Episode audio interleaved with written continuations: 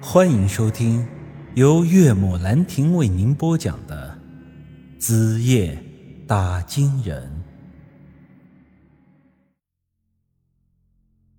我陈宇当了这么长时间的打金人，见过恶人，也见过恶鬼，可是没有哪一个的眼神能让我产生此刻的这种恐惧。刚才也说过，以我阴阳眼的视角来看，这女的不是鬼。既然不是鬼，那就应该是一个普通的女人。一个普通女人瞪我一眼，就能把我吓得差点当场飙尿啊！这实在是太不可思议了。我勉强对她微微一笑：“哼，美女，还有啥事儿？”她就这么一直看着我，也不说话，弄得我很是尴尬。怎么着，见老子长得帅，还瞧上我不成了？当然。很明显不是这么回事因为我这时候发现他盯着的不是我的脸，而是我的下面。哈，别误会啊，我指的下面是我手握着的金箔密卷。我尴尬的咳嗽了一声，嗯，没事的话，我们可以走了。这话音刚落，这女人像是一阵风一样的突然飘到了。我的面前，之所以用“飘”这个字，是因为整个过程那女人穿着绣花鞋的脚根本就没有动，那是悬在离地有两三公分的位置。我心里一颤呐，乖乖，这他妈不是女鬼是什么？但是为什么我的阴阳眼却看不出来呢？难不成是因为我这两天在网上乱七八糟的东西看多了，长了针眼吗？这阴阳眼还失灵了不成？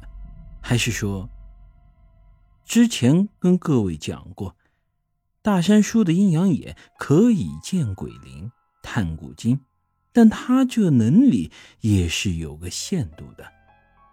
他对三种鬼起不了作用。其一啊，是像我干爹那样在下面谋差事的阴差；这第二呢，是衣冠不整的艳鬼；这其三嘛。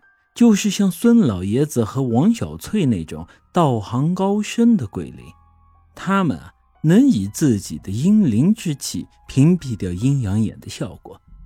如果说这女人是鬼，很明显她不会是前两种情况，也就是说她的道行很高，高到阴阳眼都已经看不破她了。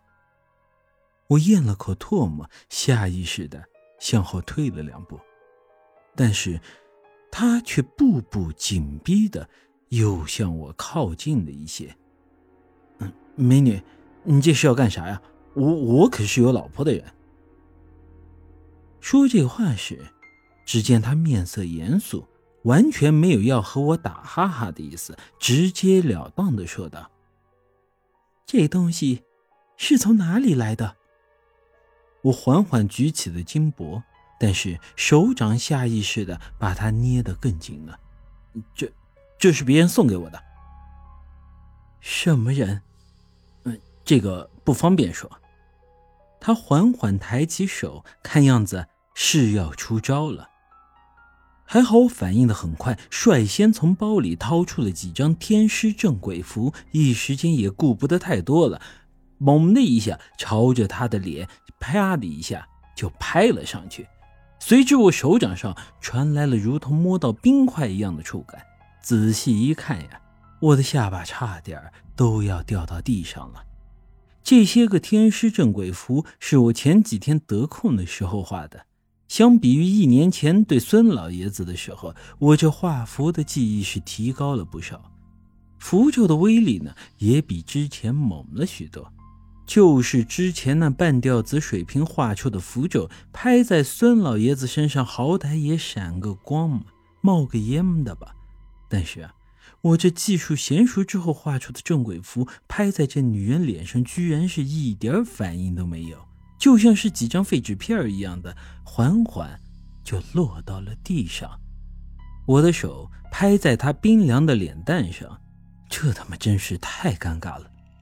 我缓缓把手放了下来，尴尬而又不失礼貌的说道：“呃，挺滑，保养的挺好的。”话音刚落，这娘们是一点面子也不给，直接一把死死掐住了我的脖子，窒息的感觉顿时涌上了我的脑门了。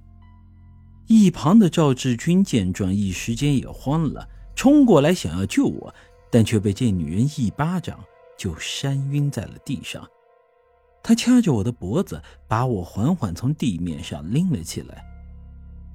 我再问你一遍，这东西是哪里来的？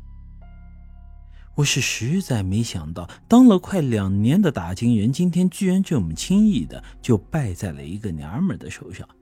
这种感觉就像是你念了大学，读了研究生，回到村里被一个三岁小孩的问题给问住了。这可不是一般的丢人啊！不过丢人归丢人，任何时候小命都是最重要的。本集已经播讲完毕，欢迎您的继续收听。